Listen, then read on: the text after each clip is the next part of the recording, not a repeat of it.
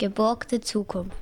Denn wir haben euch die Welt nur geliehen. Die Sendereihe zu den globalen Nachhaltigkeitszielen. Stock und frei.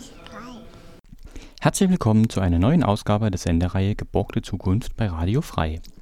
Im Studio ist für euch heute Uwe und es geht in der nächsten Stunde um das 14. globale nachhaltige Entwicklungsziel, das SDG 14, welches sich mit dem Leben unter Wasser beschäftigt. Das Ziel und seine Unterziele und Maßnahmen werde ich euch gleich vorstellen. Danach spreche ich mit dem Stifter und Vorstand der Deutschen Meeresstiftung Frank Schweigert.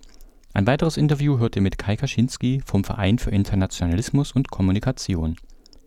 Im Studio habe ich später noch Stefan Gunkel vom Flussbüro Erfurt zu Gast. Bevor es mit dem SDG 14 losgeht, jedoch erstmal eine Musik.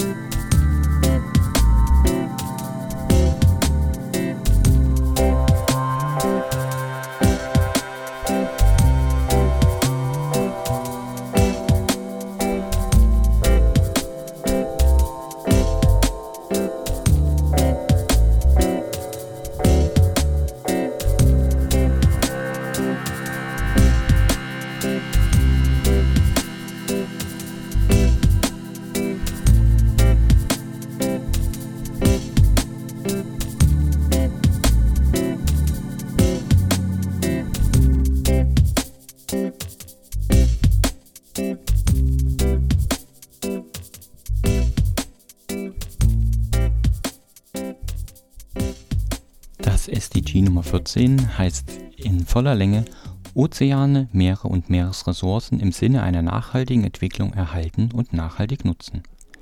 Auch hier gibt es wieder eine Reihe von Unterzielen und das erste Unterziel besagt, dass bis 2025 alle Arten der Meeresverschmutzung, insbesondere durch vom Lande ausgehende Tätigkeiten und namentlich Meeresmüll und Nährstoffbelastung, verhütet und erheblich verringert werden sollen. Bis 2020 sollen nach dem zweiten Unterziel die Meeres und Küstenökosysteme nachhaltig bewirtschaftet und geschützt sein, um unter anderem durch Stärkung ihrer Resilienz also Widerstandsfähigkeit) erhebliche nachteilige Auswirkungen zu vermeiden und Maßnahmen zu ihrer Wiederherstellung ergreifen zu können, damit die Meere wieder gesund und produktiv werden. Nach dem dritten Unterziel soll die Versauerung der Ozeane auf ein Mindestmaß reduziert und ihre Auswirkungen bekämpft werden, unter anderem durch eine verstärkte wissenschaftliche Zusammenarbeit auf allen Ebenen die Fangtätigkeit wirksam regeln und Überfischung, die illegale, ungemeldete und unregulierte Fischerei und zerstörerische Fangpraktiken beenden und wissenschaftlich fundierte Bewirtschaftungspläne umsetzen, um die Fischbestände in kürzestmöglicher Zeit mindestens auf einen Stand zurückzuführen, der den höchstmöglichen Dauerertrag unter Berücksichtigung ihrer biologischen Merkmale sichert, besagt das Unterziel 4 im Unterziel 5 steht, dass bis 2020 mindestens 10 Prozent der Küsten und Meeresgebiete im Einklang mit dem nationalen Recht und dem Völkerrecht und auf der Grundlage der besten verfügbaren wissenschaftlichen Informationen erhalten werden sollen. Unterziel 6 fordert, bis 2020 bestimmte Formen der Fischereisubventionen zu untersagen, die zu Überkapazitäten und Überfischung beitragen, Subventionen abzuschaffen, die zu illegaler ungemeldeter und unregulierter Fischerei beitragen und keine neuen derartigen Subventionen einzuführen. Dabei soll Anerkennung finden, dass eine geeignete und wirksame besondere und differenzierte Behandlung der Entwicklungsländer und der am wenigsten entwickelten Länder einen untrennbaren Bestandteil der im Rahmen der Welthandelsorganisation geführten Verhandlungen über Fischereisubventionen bilden sollte bis 2030 soll sich nach Unterziel 7 die aus der nachhaltigen Nutzung der Meeresressourcen ergebenden wirtschaftlichen Vorteile für die kleinen Inselentwicklungsländer und die am wenigsten entwickelten Länder erhöhen, namentlich durch nachhaltiges Management der Fischerei, der Aquakultur und des Tourismus. Zu dem SDG werden auch wieder drei konkrete Maßnahmen genannt, die da wären: Erstens die wissenschaftlichen Kenntnisse vertiefen, die Forschungskapazitäten ausbauen und Meerestechnologien weitergeben unter Berücksichtigung der Kriterien und Leitlinien der Zwischenstaatlichen Ozeanographischen Kommission für die Weitergabe von Meerestechnologie, um die Gesundheit der Ozeane zu verbessern und den Beitrag der biologischen Vielfalt der Meere zur Entwicklung der Entwicklungsländer, insbesondere der kleinen Inselentwicklungsländer und der am wenigsten entwickelten Länder zu verstärken. Die zweite Maßnahme heißt, den Zugang der handwerklichen Kleinfischer zu den Meeresressourcen und Märkten gewährleisten. Und als dritte Maßnahme wird genannt die Erhaltung und nachhaltige Nutzung der Ozeane und ihrer Ressourcen verbessern und zu diesem Zweck das Völkerrecht umsetzen, wie es im Seerechtsübereinkommen der Vereinten Nationen niedergelegt ist, das den rechtlichen Rahmen für die Erhaltung und nachhaltige Nutzung der Ozeane und ihrer Ressourcen vorgibt, worauf in Ziffer 158 des Dokuments Die Zukunft, die wir wollen hingewiesen wird. Somit zur Theorie und den Grundlagen was das im Einzelnen bedeutet, welche Herausforderungen sich dahinter verbergen und was zu tun ist, um die gesteckten Ziele zu erreichen, das bespreche ich gleich mit Frank Schweigert, einem Stifter und Vorstand der Deutschen Meeresstiftung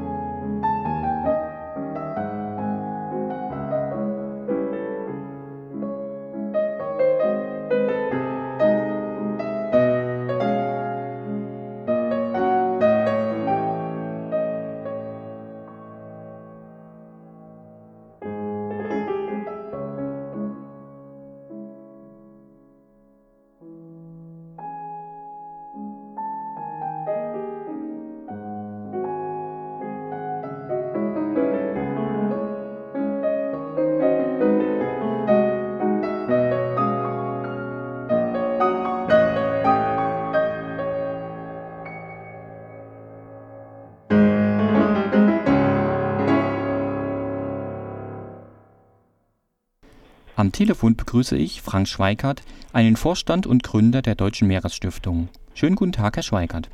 Ja, guten Tag. Herr Schweikart, weshalb braucht es eine Deutsche Meeresstiftung? Es ist so, es gibt ja nicht wenige Initiativen, die sich um den Schutz der Meere kümmern. Ähm, die sind auch alle gut, aber sie sind alle nur lokal begrenzt und mit begrenzter Reichweite. insofern wäre es total wichtig, diese ganzen Initiativen praktisch unter einem Dach zusammenzufassen, zu bündeln, zu schauen, wer geht in ähnliche oder gleiche Richtungen und dann praktisch mit einer gebündelten Stimme zu reden und dieses kleine Thema in Deutschland noch größer zu machen. Und dann übernimmt quasi Ihre Stiftung diese Funktion. Genau, nee, das tun wir auch schon. Es gibt ja auch schon tolle Projekte in diesem Zusammenhang. Wir machen beispielsweise auf der größten Wassersportmesse der Welt, der Boot, einen großen Stand und auch eine Gala zu diesem Thema, wo ganz viele unterschiedliche Akteure mit dabei sind und ihre Vision und ihre Lösungen für eine nachhaltige Entwicklung der Meere zeigen. Genau, da sind wir auch schon mitten beim Thema. Das SCG 14 fordert ja den Schutz der Meere und eine nachhaltige Bewirtschaftung von Meeres- und Küstenökosystemen. Wie könnte das denn aussehen, Ihrer Meinung nach?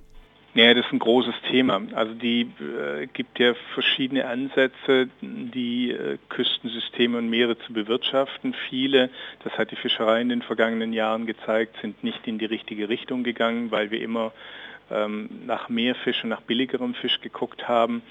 Und insofern ist es wichtig, dass man Meeresschutzgebiete ausweist. Da sind ja viele Staaten auf einem guten Weg. Und es ist auch wichtig, ähm, dass die Küsten anders gemanagt werden. Ich will vielleicht ein Beispiel nennen.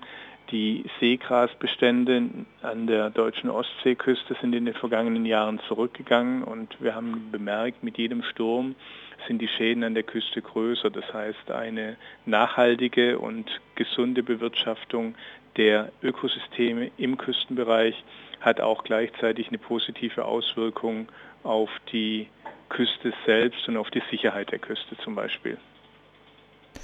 Und was sind noch andere große Bedrohungen für die Meere aus Ihrer Sicht? Also die größte Bedrohung für die Meere ist der Klimawandel und mit all seinen einhergehenden Folgen. Es ist also nicht nur der Anstieg des Meeresspiegels, es ist äh, insbesondere die Kombination von Erwärmung und von Versauerung der Ozeane. Ähm, ich will ein Beispiel machen, wenn wir jetzt eine Suppe kochen würden und würden statt zwei Esslöffel Salz drei Esslöffel Salz hineintun, dann äh, hätten wir praktisch eine Versauerung um 30 Prozent. Und das ist das, was in den vergangenen Jahren in den Meeren schon eingetreten ist durch den Klimawandel. Und ich glaube, niemand von uns würde so eine versalzene Suppe essen. Und das ist genau das, was wir momentan den ganzen Meeresorganismen zumuten. Und man weiß auch, dass ab einer Temperaturänderung von mehr als 1,5, 1,6 Grad die ganzen Korallen oder Warmwasserkorallenriffe verschwinden. Und wenn ich höre, dass die Politik über ein sogenanntes 2-Grad-Ziel diskutiert, dann diskutiert sie stillschweigend auch darüber, dass die ganzen Korallen verschwinden werden. Und das ist für mich ein inakzeptables Ziel, weil mit den Korallen auch eine ganze Menge biologischer Vielfalt verschwinden würde. Und das können wir uns als Menschen nicht leisten. Und gibt es da konkrete Ideen, wie denn die Versauerung, Versalzung der Meere abgewendet werden kann? Welche Maßnahmen sind dafür notwendig? Also wenn man jetzt um ein paar Ecken denkt, dann ist es die erfolgreiche Umsetzung der Energiewende, die ja in Deutschland momentan stockt. Und es ist für mich völlig unverständlich, dass beispielsweise die günstigste Energieform, nämlich Solarenergie, nicht weiter ähm, so stark verfolgt wird, dass wir beispielsweise in fünf oder zehn Jahren ähm, die gesamte Energie dadurch ersetzen könnten. Ähm, es ist ja nicht nur so, dass die Solarenergie eine, eine kosten, fast kostenfreie Energie wäre, sie würde viele Arbeitsplätze schaffen, sondern sie würde auch helfen, viele Kriege zu verhindern, weil in den Ländern, aus denen wir momentan das Öl beziehen, die Kriege hauptsächlich daher kommen, dass sich viele Staaten um diese Ölreserven streiten und genau das können wir verhindern und ganz, ganz viel für den Meeresschutz tun. Also die sofortige Umsetzung der Energiewende wäre das aller, allerwichtigste Ziel, auch zum Schutz der Meere. Ein weiterer wichtiger Punkt bei dem SCG 14 ist die Überfischung der Meere zurückzudrängen. Ähm, Nun sind aber ungefähr drei Milliarden Menschen laut Global Ocean Commission direkt von den Meeren ähm, abhängig. Wie lässt sich das mit Meeresschutz und Fischereieinschränkungen verbinden bzw. Äh, in Einklang bringen? Also der Mensch ist auf jeden Fall auf das Nahrungsmittel Fisch und auf Eiweißreserven aus den Meeren angewiesen. Das heißt, die Fischerei zu verbieten wäre mit Sicherheit nicht das richtige Instrument. Es ist ein Teil auch äh, der Kultur in vielen Ländern, der, der Küstenbewohner. Es ist nur so, dass äh, durch die Verwirtschaftlichung des Fischfangs wir diesen Raubbau betrieben haben, weil wir immer schneller, immer mehr, immer billigeren Fisch haben wollen. Und wenn wir dem Fisch den Preis geben würden, den er auch verdient, und dann würde er drei, vier, fünfmal so teuer sein, dann würde der Mensch automatisch weniger Fisch essen. Er würde wahrscheinlich dennoch äh, Fisch essen, der nämlich gesund und auch wichtig ist für die Intelligenz des Menschen. Und das heißt, mit einem ehrlichen Preis könnte man ganz viel erreichen, um beispielsweise die Fischerei wieder nach vorne zu bringen und die drei Milliarden Menschen, die von den Meeren abhängig sind, auch weiterhin damit zu ernähren. Wer müsste denn da ähm, was tun, damit das eintritt? Also in erster Linie ist es die Politik, die da etwas tun muss. Und ähm, wenn man die Fischereipolitik der Europäischen Union in den vergangenen Jahren verfolgt hat, dann hat sich viele, viele Jahre gar nichts getan. Die großen Lobbyverbände haben einen sehr konträren Einfluss gehabt. Also sie haben im Prinzip Dinge erreicht, die für die Zukunft der Fischerei genau das Gegenteil bewirken.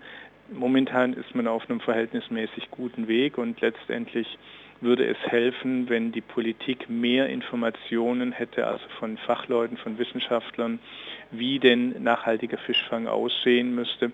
Es sind vielmals politische Entscheidungen oder Entscheidungen auch der Finanzwirtschaft, die äh, Geld geben für, für große Fischereiflotten und so weiter und so fort. Also die sitzen an den Hebeln und die hätten die Möglichkeit, ähm, in Richtung Nachhaltigkeit zu entscheiden. Das würde dann nicht den maximalen Profit bedeuten, aber wir reden ja nicht nur vom Überleben der nächsten fünf oder sieben Jahre, sondern wir wollen ja auch für unsere Kinder und für deren Kinder eine ordentliche Zukunft hinterlassen. Und wir stecken in der Verantwortung, dafür Sorge zu tragen, dass heute die richtigen Entscheidungen getroffen werden. Nun wird die Fischereipolitik ja auf EU-Ebene geregelt. Was kann denn Deutschland und die deutsche Politik da vielleicht tun, um da was zu bewegen? Naja, die deutsche Politik arbeitet äh, natürlich der EU-Politik zu. Das heißt, letztendlich ähm, ist jedem Land freigestellt, da gute Ideen zu entwickeln. Und Deutschland ist ein Land der äh, Denker und der Ingenieure, die relativ viel wissen und auch der Wissenschaftler, die relativ viel Wissen über die Meere haben und ähm, dieses Wissen entsprechend zu teilen und in die Köpfe der Politik hineinzutragen, das wäre eine ganz entscheidende Maßnahme. In der Regel so, dass äh, man sieht es ja auch im Deutschen Bundestag, dass überwiegend gut bezahlte Lobbyisten Zugang zu den Politikern haben und man kann nur jeden einzelnen Bürger dazu auffordern, den Weg zu seinem Politiker zu finden und ihn zu fragen, ob er denn in Sachen nachhaltige Fischereipolitik auch die richtigen Entscheidungen fällt. Also vor vier, fünf Jahren zum Beispiel wurde im EU-Parlament die Entscheidung gefällt, knapp ähm, mit knapper Mehrheit, dass nun auch äh, nicht nur an der Meeresoberfläche, sondern auch in der Tiefsee noch gefischt werden darf. Eine fatale, falsche Entscheidung, die darauf zurückzuführen ist, dass die Parteien ähm, letztendlich dem, den Interessen von großen Lobbygruppen nachgegeben haben und nicht im Sinne der Bevölkerung gehandelt haben. Jetzt haben Sie angesprochen, was jeder und jede Einzelne tun kann, nämlich Ihre Abgeordneten darauf ansprechen und fragen, was sie dafür tun. Sie als Stiftung bzw. als Vorstand der Meeresstiftung tun doch sicherlich auch etwas in die Richtung. Was sind denn da Ihre Aktivitäten? Naja, wir helfen, das Ganze transparent zu machen. Wir helfen zu erzählen, dass es wichtig ist, einen ordentlichen Preis für den Fisch zu bezahlen. Ähm, und nur mit einem ordentlichen Preis ist es einem Fischer möglich, dann auch mal ein paar Tage zu Hause zu bleiben und nicht zu fischen, um bestimmte Fischbestände zu schonen. Ähm, und es ist auch wichtig, den Bezug herzustellen zwischen dem Klimawandel, den äh, erneuerbaren Energien und den Ozeanen.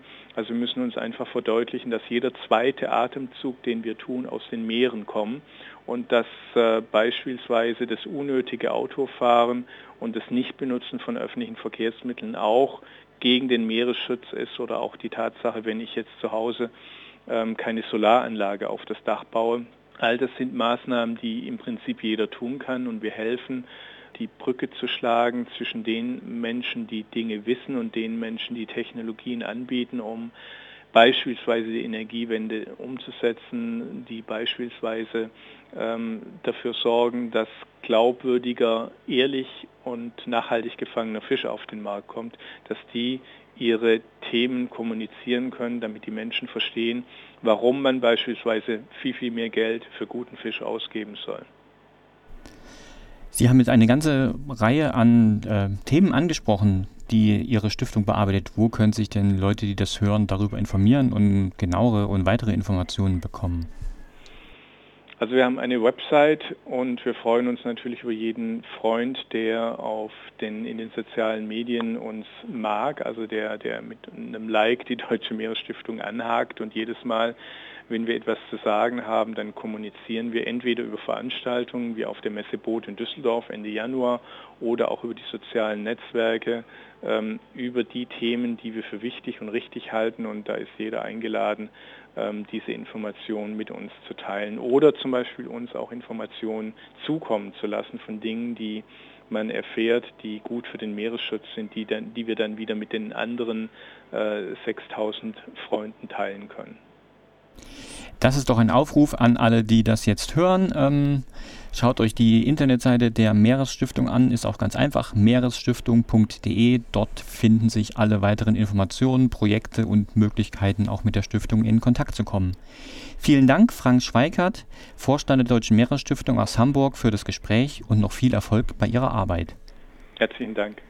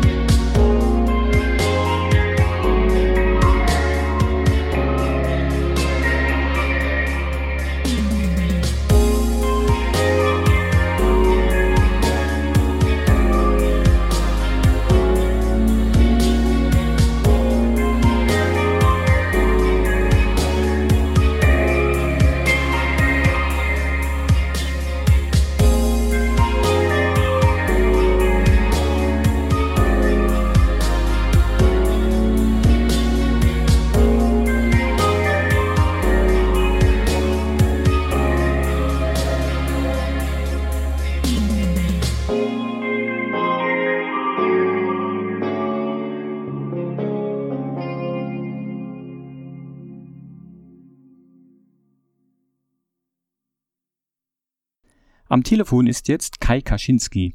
Er ist Mitglied im Vorstand des Vereins für Internationalismus und Kommunikation, der unter anderem die Webseite www.fair-oceans.info betreibt und Koordinator der AG Meere des Forums für Umwelt und Entwicklung ist. Schönen guten Tag, Herr Kaczynski. Guten Tag. Herr Kaczynski, was verbindet Internationalismus, Kommunikation und Meere, wie es Ihr Verein tut? Wir sind ein Verein, der seit über 20 Jahren zu entwicklungspolitischen Fragen arbeitet. Und vor gut zehn Jahren haben wir damit begonnen, uns unter anderem auch mit der Thematik der Meerespolitik zu beschäftigen. Das heißt also, wir sind aus der entwicklungspolitischen Perspektive an die Meere und den Meeresschutz herangegangen und haben damit ein ja, Gebiet betreten, das in der Regel von Umweltorganisationen äh, bearbeitet wird und haben versucht, da für uns so ein bisschen auch ein Neuland zu entdecken und daher diese Verbindung von Internationalismus, Kommunikation und den Meeren. Ich bleibe trotzdem erst noch mal ein bisschen auf der Umweltschutzebene und frage, wodurch sehen Sie denn die Meere bedroht? Ja, die Meere sind durch die unterschiedlichsten Faktoren mittlerweile bedroht. 80 Prozent der Meeresverschmutzung kommt von Land. Das verweist auch darauf, dass man den Natur- und Umweltschutz an Land von dem am Meer oder auf dem Meer auch nicht trennen kann. Da sind dann Einträge von Plastikmüll, die gerade ja sehr stark in der Diskussion sind, ein Faktor. Ein weiterer Faktor sind die Nährstoffeinträge, die sowohl über die Flüsse als auch über die Luft in die Meere eingetragen werden. Dann haben wir die Problematik der Überfischung, die sicherlich vielen bekannt ist. Aber wir haben auch Themen wie die Abfallentsorgung von atomaren Müll. Einträge nach Fukushima sind da auch ein Beispiel. Wir haben den Meeresspiegelanstieg, also die gesamten Einwirkungen des Klimawandels, die die Meere und ihre Ökosysteme bedrohen. Und natürlich dann auch direkte Einträge, die auf See geschehen, wie zum Beispiel durch die Schifffahrt. Und Sie gucken aber eher so aus der entwicklungspolitischen Perspektive darauf. Warum sind denn die Meere für das Leben und Überleben der Menschheit wichtig?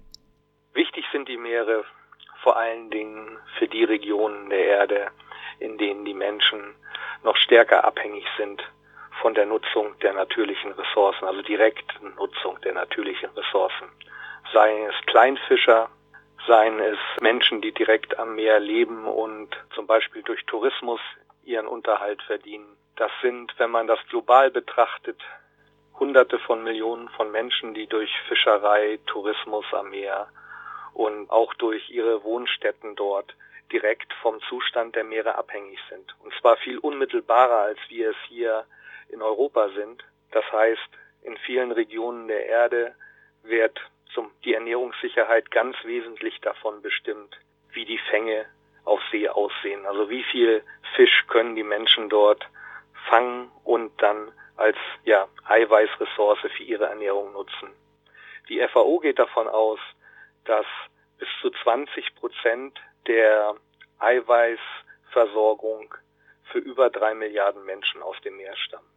Und wenn man das dann auch noch sieht, also in Bezug auf den Lebensunterhalt insgesamt, der dort dann erwirtschaftet wird, durch Fischerei, aber auch Fischverarbeitung, Fischhandel, sind mehrere hundert Millionen Menschen davon abhängig. Da geht die FAO davon aus, wenn man dann die Familienangehörigen mit dazu zählt, dass circa zehn Prozent der Menschheit von der Fischerei allein abhängig sind. Ich würde jetzt noch mal gerne auf ein anderes Thema zu sprechen kommen, nämlich die Meeresressourcen. Aus europäischer Perspektive rücken die immer mal in den Fokus der Öffentlichkeit, wenn es darum geht, was es denn im Meer oder im Meeresboden zu holen gibt. Was ist denn da? Ja, wir leben im Augenblick einen gravierenden Wandel, was die Meere angeht. Immer mehr sind die Meere nicht nur mehr Fischfanggebiet oder Seestraße für den internationalen Handel per Schiff, sondern sie werden auch immer mehr als Produktionsstandort, kann man sagen, genutzt, als Ressourcenlager für ja neue Ressourcen, die bisher nicht genutzt worden sind und dazu zählen eben auch die Ressourcen in der Tiefsee. Dort hat man drei verschiedene Ressourcentypen, in die man im Augenblick im Wesentlichen schaut, perspektivisch. Und zwar sind das die Manganknollen, die auf den großen Ebenen am Tiefseeboden liegen, in 4.000 bis 6.000 Meter Tiefe rund. Dann sind es die schwarzen Raucher, die hydrothermalen Felder, die in 1000, 1500 bis 3500 Meter rund zu finden sind, an denen man eben auch Erz abbauen möchte und die Seeberge, die über die Ozeane verstreut sind, von denen es Zehntausende in den Meeren gibt. Manchmal schauen sie heraus und dann nehmen wir sie als Inseln wahr, aber sehr viele dieser Seeberge sind eben gar nicht wahrzunehmen, weil die Bergspitze noch ja unter der Wasseroberfläche zu finden ist. Und dort um diese Seeberge herum gibt es Krusten, metallische Krusten, die abgebaut werden sollen. Das sind die drei Ressourcenquellen, die man da im Augenblick in Bezug auf mineralische Ressourcen im Blick hat.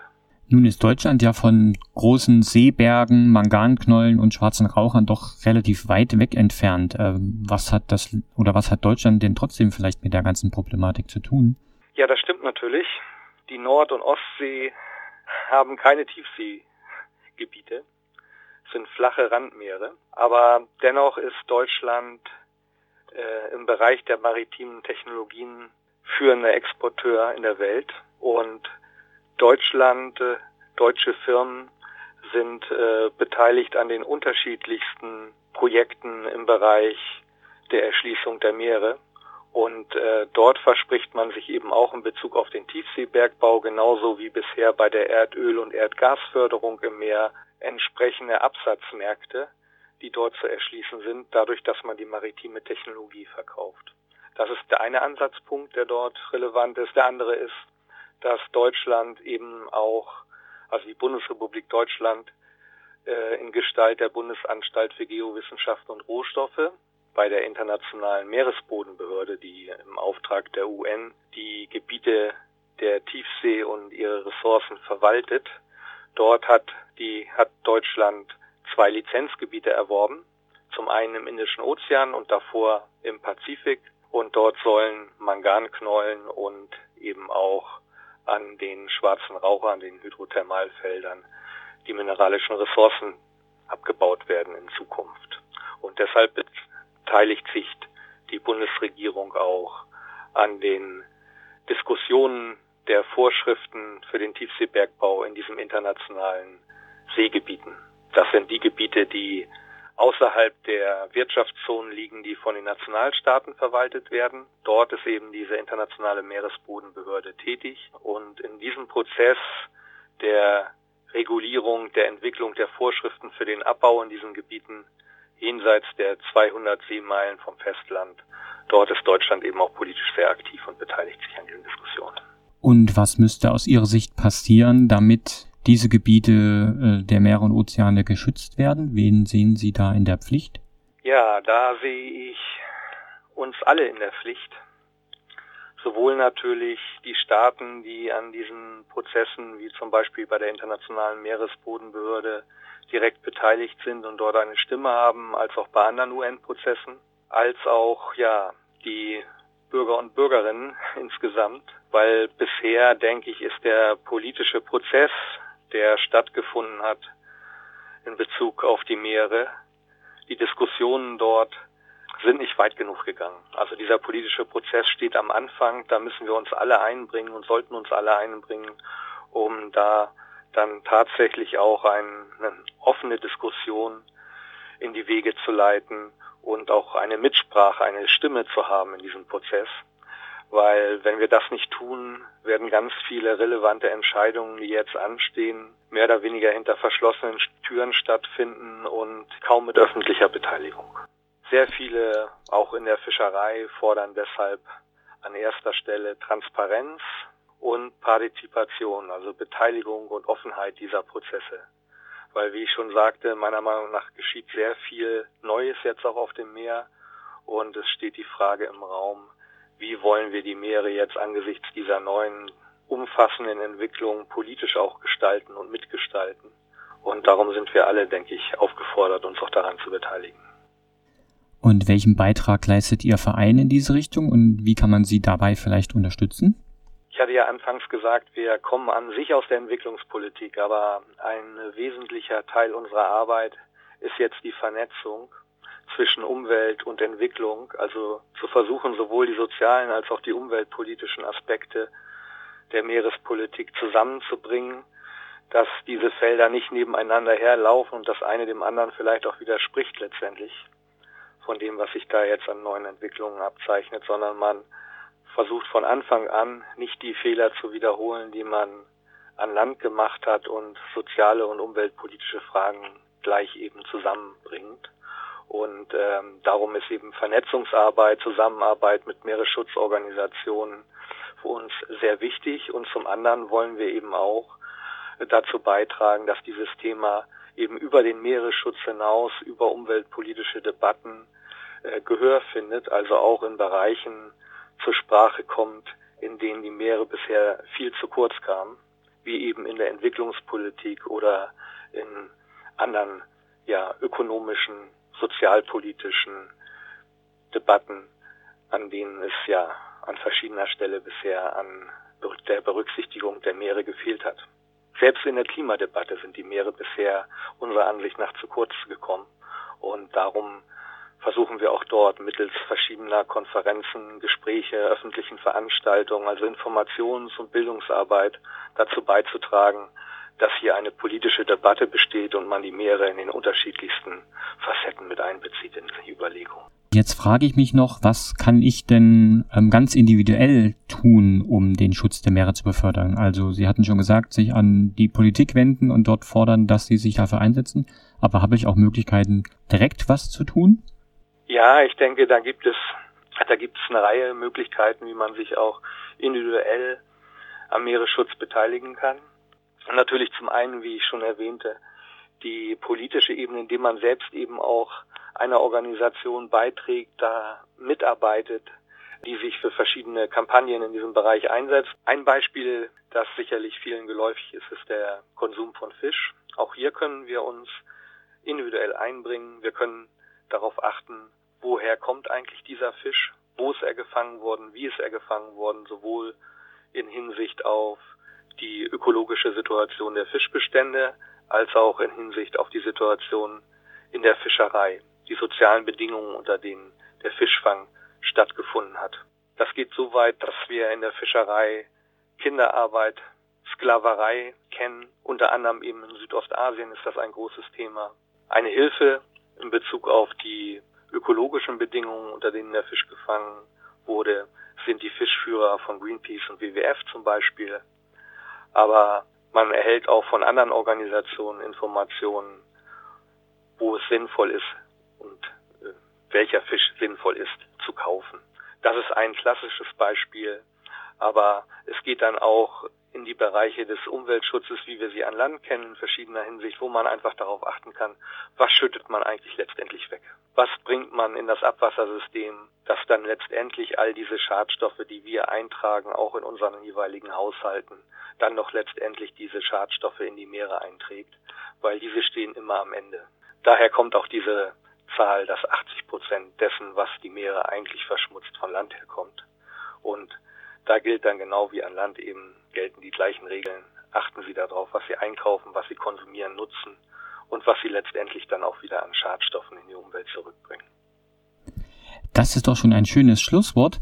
Also, liebe Zuhörerinnen und Zuhörer, informiert euch und engagiert euch, dann könnt ihr auch was für den Meeresschutz tun, obwohl von Thüringen aus das Meer doch relativ weit weg scheint.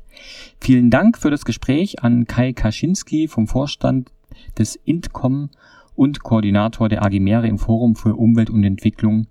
Und ja, weiterhin viel Erfolg bei Ihrer Arbeit. Ja, vielen Dank für das Gespräch.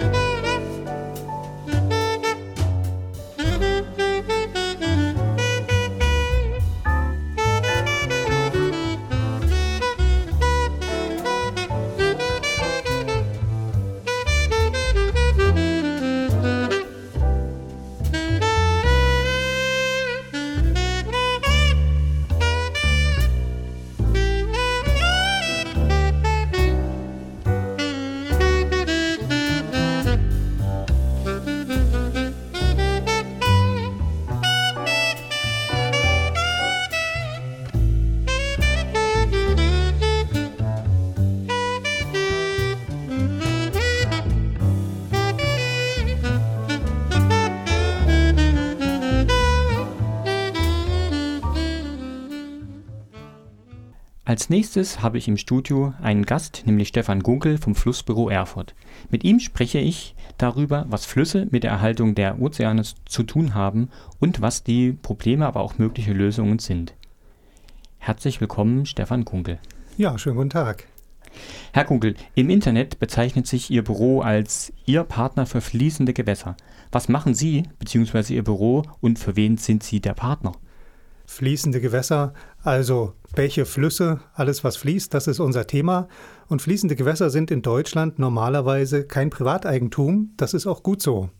Das bedeutet aber, dass oft nicht Private unsere Auftraggeber sind, sondern das Land Thüringen oder andere Bundesländer oder eben Gemeinden, die für die Unterhaltung der Gewässer zuständig sind.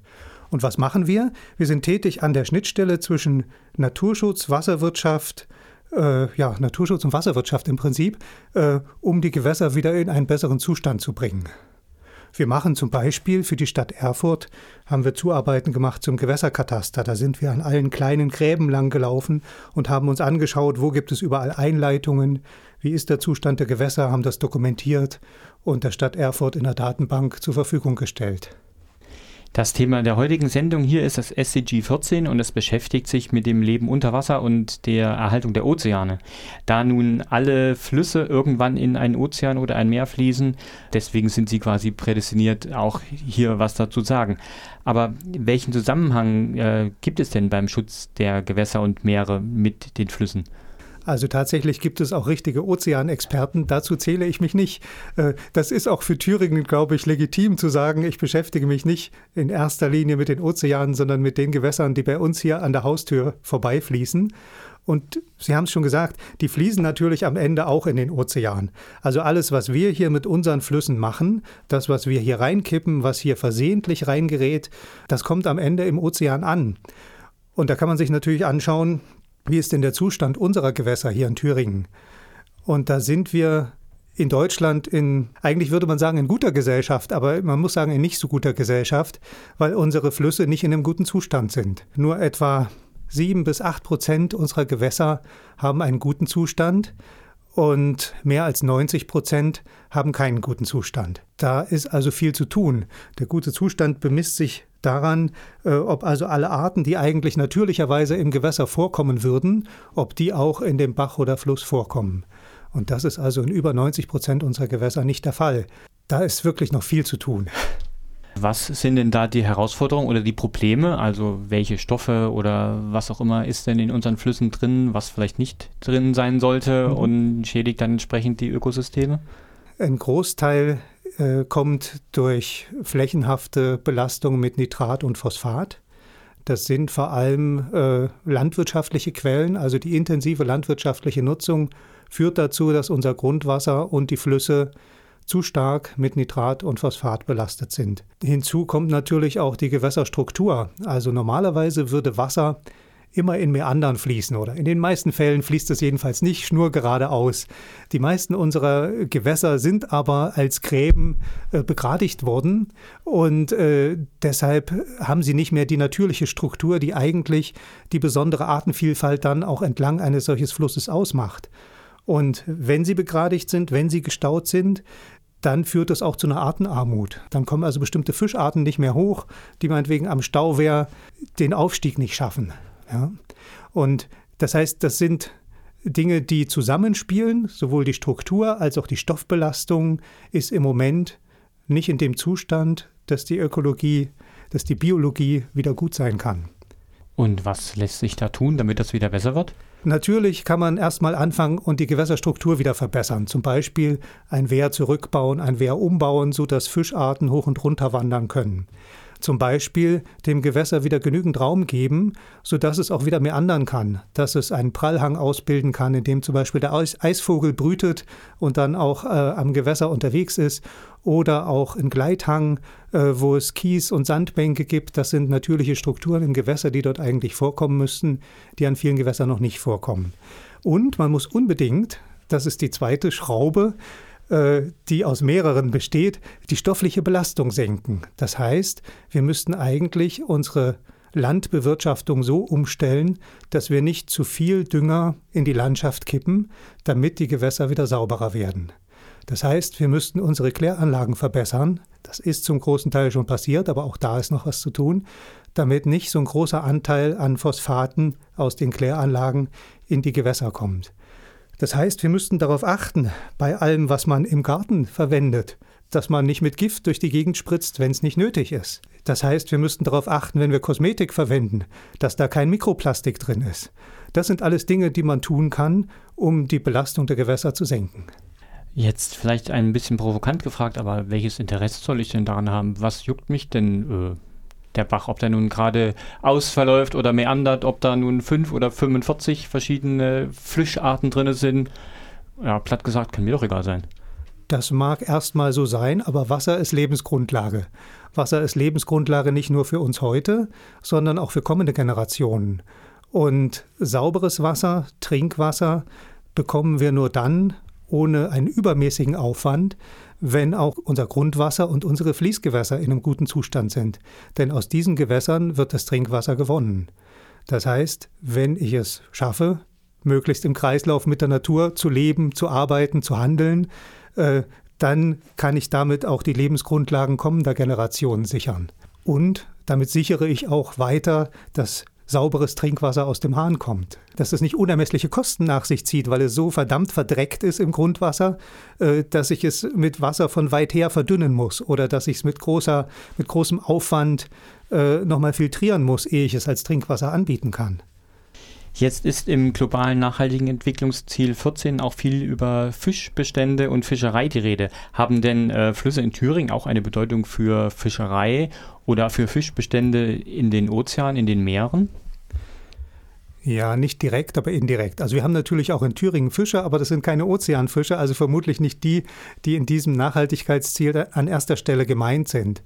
Aber es ist natürlich auch wichtig, dass in unseren Gewässern alle Fische vorkommen, die da natürlicherweise hingehören. Und auch dort sind wir noch weit vom Ziel entfernt. Aber alles das, was unsere Flüsse in den Ozean transportieren, hat natürlich dort auch eine Auswirkung. Das heißt, wenn wir eine zu hohe Nährstoffbelastung haben, kann das in den küstennahen Gebieten des Meeres, zum Beispiel der Ostsee oder der Nordsee, dazu führen, dass es dort zu vermehrtem Algenwachstum kommt äh, durch die hohen Nährstoffgehalte. Und äh, wenn diese Algen dann äh, absterben, kommt es zu einer hohen Sauerstoffzehrung und dann haben wir nicht mehr genügend Sauerstoff im Gewässer. Das heißt, das betrifft dann auch die dortigen Fischarten. Wen sehen Sie denn in der Pflicht, damit die Gewässerqualität auch in Thüringen verbessert wird? Für den größeren Zusammenhang, wer kann denn da handeln? Also Zuständig ist erstmal das Land Thüringen als äh, zuständige Behörde, ist, sind es die Wasserwirtschaftsbehörden, die äh, dafür Sorge tragen müssen, dass die Gewässer in einen guten Zustand kommen oder gut unterhalten werden. Dazu gehört der Hochwasserschutz, dazu gehört das Wasserrahmenrichtlinienziel der guten Biologie, der guten, des guten ökologischen Zustandes in den Gewässern. Und dazu gehört aber auch, wie ich finde, eine Erlebbarkeit der Gewässer. Das heißt, gerade wenn die Gewässer eine gute Qualität haben, dann ist es toll, wenn man auch nicht nur an ihnen entlang wandern kann, sondern auch darin äh, baden kann, darin Sport machen kann. Das geht natürlich umso besser, je besser der Zustand ist. Wer ist zuständig? Wo kann man wirklich was tun? Äh, für das Gewässer selbst, also im Gewässerschlauch, da ist die Wasserwirtschaft zuständig, beziehungsweise der Gewässerunterhaltungspflichtige. An kleineren Gewässern sind es die Städte und Gemeinden. Aber für die Belastung in der Fläche, da ist es natürlich für, die, für den Behördenmitarbeiter in der Wasserwirtschaft schwierig, alleine zu sagen, Moment, ich drehe jetzt mal die Belastung in der Fläche zurück. Da muss man tatsächlich an die Bewirtschaftung in der Fläche gehen. Das heißt, man müsste mit der Landwirtschaft zusammen Lösungen entwickeln, damit die Nährstoffbelastung und stoffliche Belastung durch Pflanzenschutzmittel, Pestizide, Glyphosat äh, geringer wird und nach Möglichkeit diese Stoffe nicht ins Gewässer gelangen. Zwei Möglichkeiten sehe ich da. Einmal natürlich, könnte man sagen, flächendeckend umstellen auf ökologische Landwirtschaft. Das klingt so wie, wir hören jetzt mal alle auf mit dem Autofahren. Also nicht so besonders realistisch auf Anhieb. Eine zweite Möglichkeit, die ich sehe, ist, entlang der Gewässer überall einen ausreichend breiten Entwicklungskorridor auszuweisen. Und damit ist nicht gemeint eine Baumreihe direkt am Gewässer, eine Reihe Bäume und dahinter fängt direkt die Straße oder das Feld an, sondern damit ist gemeint ein Entwicklungskorridor, der vielleicht 20 oder 100 Meter breit ist und in diesem Korridor äh, darf das Gewässer sich bewegen und dürfen auch die Pflanzen wachsen und die Tiere leben, die dort natürlicherweise hingehören. Das würde für unsere Gewässer äh, einen super Schritt nach vorne bedeuten und würde vermutlich bedeuten, dass wir innerhalb weniger Jahre, spätestens Jahrzehnte, dahin kommen, dass wir etwa 70 bis 80 Prozent unserer Gewässer in einen guten Zustand bekommen. Wenn ich da jetzt an die Flüsse und Bäche denke in Thüringen, die mir so einfallen, dann ist das sehr selten der Fall. Auf welchen Weg oder wie ist denn der Stand in Thüringen in Bezug auf die von Ihnen gerade beschriebenen naturnahen Gewässer? Und wie klappt denn die Zusammenarbeit mit den anderen Zuständigen, also Bauern, Straßenbau und was da alles dabei eine Rolle spielt? Auf welchem Weg sind wir? Wir sind im Moment in der Diskussion, wie breit soll denn ein Uferrandstreifen sein an Thüringer Gewässern? Ähm, es gibt ein Thüringer Wassergesetz was sozusagen die Übersetzung des bundesweit geltenden Wasserhaushaltsgesetzes auf Thüringer Verhältnisse darstellt. Und in dem Thüringer Wassergesetz kann man festlegen, wir wollen einen Uferstreifen, der drei Meter, fünf Meter oder zehn Meter breit ist. Und da wird gerade darüber diskutiert. Äh, Im Koalitionsvertrag hat sich die jetzige Koalition in Thüringen äh, dazu bekannt, dass sie einen zehn Meter breiten Uferrandstreifen umsetzen wollen. Und das ist eine Regelung, die in dieses Wassergesetz auch Eingang finden soll. Das wäre schon mal ein guter Schritt, ein wichtiger Schritt nach vorne für den Gewässerschutz. Es ist noch nicht der Entwicklungskorridor, von dem ich vorhin gesprochen habe, aber es wäre ein Schritt in die richtige Richtung. Dann haben Sie gefragt, was, äh, welche Behörden oder wo ist denn schon eine gute Zusammenarbeit? Was könnte man machen? Ne? Äh, was könnte man machen, ist die Frage, wie kann ich zum Beispiel in der Fläche eine Nutzungsänderung hinbekommen, die eine Wasserverbesserung auch bewirkt. Ja? Äh, das wäre zum Beispiel, wenn ich in der Fläche, wo eine Flussaue ist, im Überschwemmungsgebiet, nicht Acker betreibe, sondern wenn ich dort sage, okay, hier darf ein Auwald wachsen oder hier mache ich eine extensive Beweidung.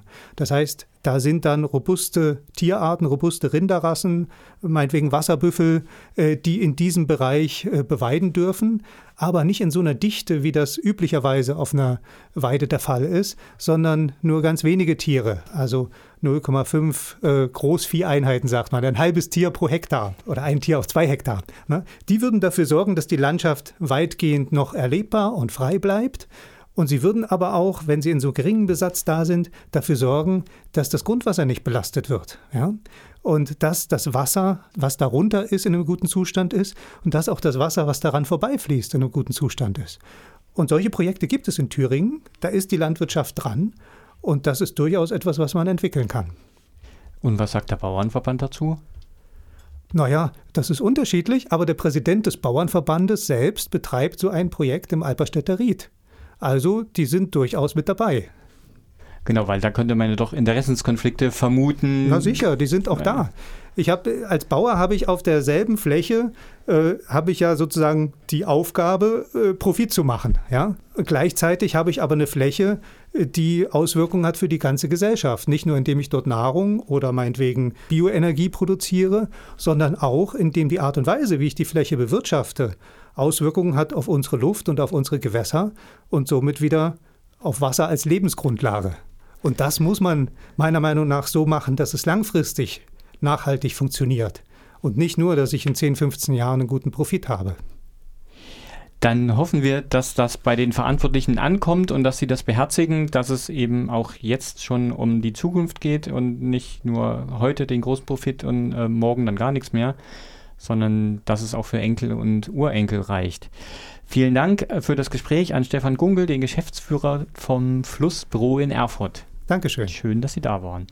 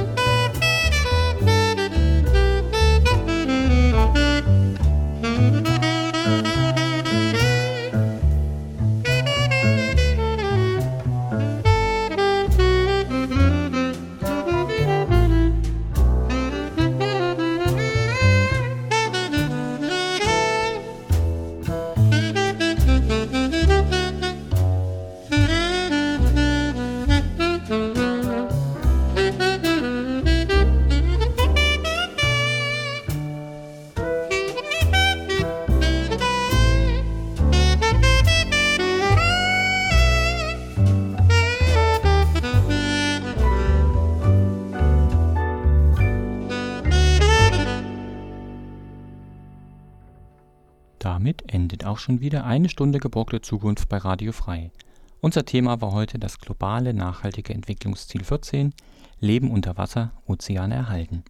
Ich hoffe, es war interessant für euch und wer die Sendung oder Teile davon nochmal nachhören möchte, kann dies in Kürze in der Mediathek von Radio Frei oder bei Arbeit und Leben Thüringen tun. Die nächste Ausgabe beschäftigt sich mit dem Thema Landökosysteme schützen, wie es im SDG 15 als Ziel genannt ist. Wo die Herausforderungen, Bedrohungen und Chancen liegen und wie das Thema Thüringen betrifft, das könnt ihr in einem Monat hören, wenn es wieder heißt Geborgte Zukunft. Denn wir haben euch die Welt nur geliehen. Die Sendereihe zu den globalen Nachhaltigkeitszielen. Jeden dritten Sonntag im Monat ab 15 Uhr auf Radio Frei. Und ich bin alles frei. Bis dahin alles Gute wünscht euch Uwe.